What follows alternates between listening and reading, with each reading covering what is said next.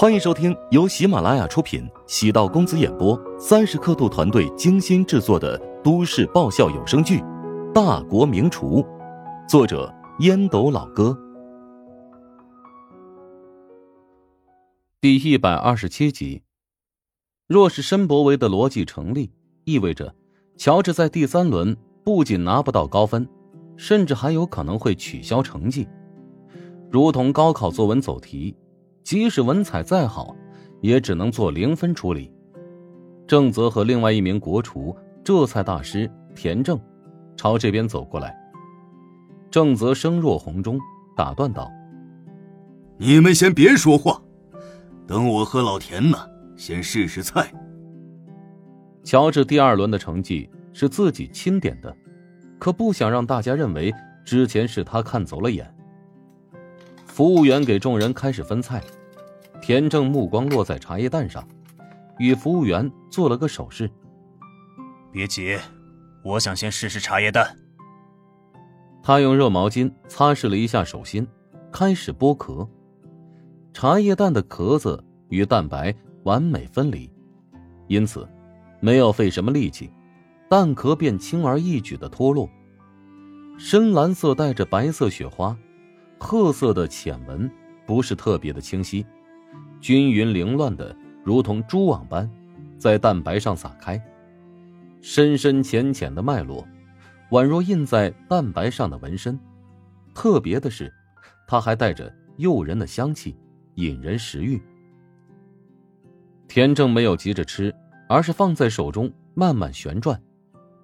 玉色蛋白藏着纹路，宛如山水画般流淌。多了一丝仙气，仿佛是一件艺术品。哎呀，我还是第一次看到这么漂亮的茶叶蛋呢，竟然有些不忍下口了。若不是本次活动提供统一食材，田正会以为乔治烹饪的是一种特殊的鸡蛋品种。田正说笑着，轻轻掰开，蛋黄呈现暖黄色，混合着茶叶浓香。顺着呼吸，自然吸入体内，嘴里的味道层次感分明，茶叶的香气悠悠。咽下鸡蛋时，残留口中，咀嚼数次，只觉得浑身的毛孔舒服的打开。田正闭上眼睛，回味良久。这应该是我尝过的最美味的茶叶蛋了。话语虽轻，力若千斤。其余评委见田正如此赞叹，也忍不住陆续开始尝试。因为茶叶蛋的数量不够，所以大部分人都分而食之。一枚茶叶蛋，先是切成四瓣，接着是六瓣。每一个品尝过后的人都发现，田正说的那是一点也没错。他们从来没吃过这么好吃的茶叶蛋，也没想到茶叶蛋竟然可以带来如此惊艳的口感。郝望见在两个国厨的怂恿下，评委一致对茶叶蛋赞不绝口。他心中困惑：这帮人是不是联合起来演戏糊弄大家呀？厚着脸皮，郝望钻入人群当中，几乎是抢下一块塞入口中。他顿时愣住了，好像吃了一整棵长在峭壁上的古茶树，口腔仿佛变成幽静空旷的山谷。能从食物中得到具象化场景，无疑是美食能带来的最高境界。郝望内心坚守的骄傲，瞬间被击垮了。蛋白润嫩淡雅，鸡蛋糯口流沙，完美的混合在一起，在味蕾上刻下深深的痕迹。若说乔治用精湛的勺工证明他是值得尊重的对手，那么这一小块的茶叶蛋。却是让自己意识到，与乔治有着难以跨越的差距。将平平无奇的茶叶蛋，通过简单的烹饪，处理成如此独到鲜明的口感，这家伙绝对是天才。除了茶叶蛋之外，还有一道菜吸引田正的注意力：精致小巧的碗碟内，红白相间的虾尾，混合在雪白的梨块中间，最上面。撒着零碎的花椒面刚出锅没多久的缘故，淡淡的热气氤氲，清甜鲜烈的香气似有似无的扩散，美味如有实质。轻轻的伸出筷子，夹取虾尾入口。虾尾滑口润舌，配合上清甜的梨香，齿间生津。再吃了一块梨，脆脆的口感加上海鲜的清冷，混合成一种独特的鲜甜口感。其他人都在品尝乔治所做的菜肴，他们对这些菜肴都很陌生，因为都不是淮南菜当中常见的菜品。现在是决赛，允许大家在传统菜当中加入创新菜，一般比例不能超过百分之三十，否则就显得太过于个性，或者说哗众取宠了。尽管好吃，但不够经典，毕竟是在比赛。乔治做出来的这桌宴席，论淮南风格及底蕴，别提跟好望的三头宴相提并论，与其他厨师做出来的宴席。也有很大的差距。乔治的宴席更像是家常菜的集合，味道虽然让人惊艳，但却没有经典之称，显得平平无奇。淮南菜如今在全国能够扎根很深，在于它的系统性和档次感。简而言之，顾客享用淮南菜，是希望从中感受到国宴的尊贵感，家常小炒。显得格调不够，就如同跳水比赛打分，完成分再高，难度分是上限呢。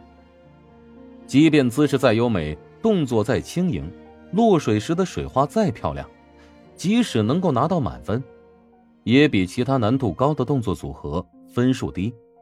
评委们开始激烈的争论。茶叶蛋虽然完美，但毕竟只是茶叶蛋。申博维严肃道：“他始终认为，乔治最大的问题在于轻视此次决赛的重要性。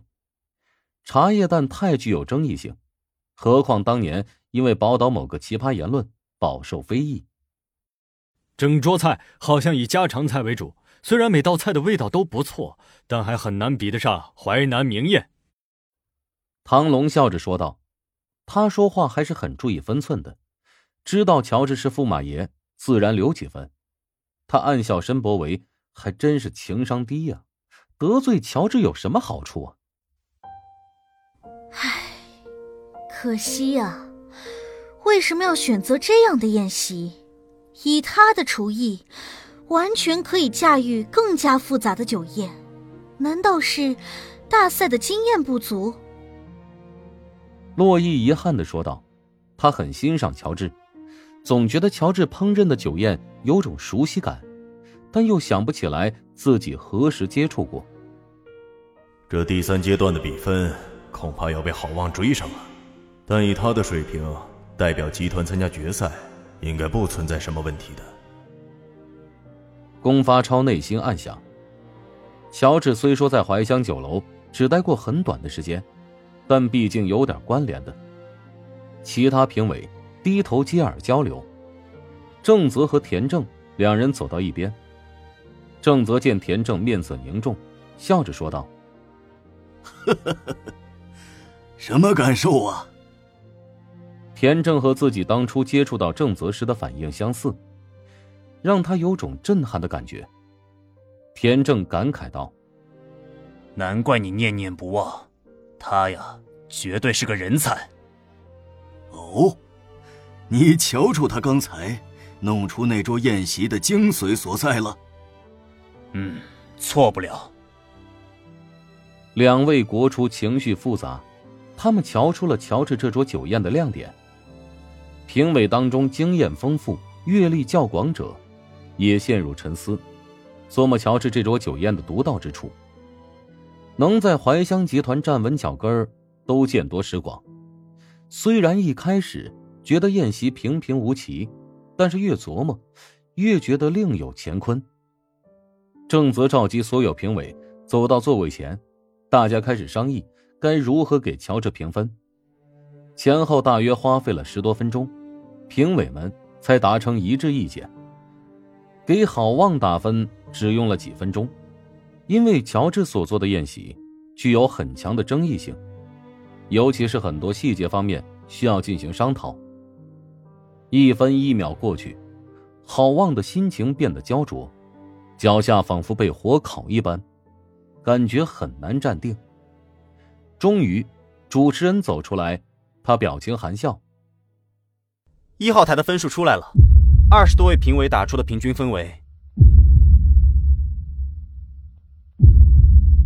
九十九点二分。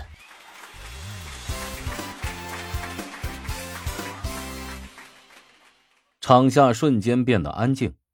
乔治的分数可能会很高，但没想到会高到如此离谱的地步。难道这帮评委为了讨好集团高层，连脸都不要了吗？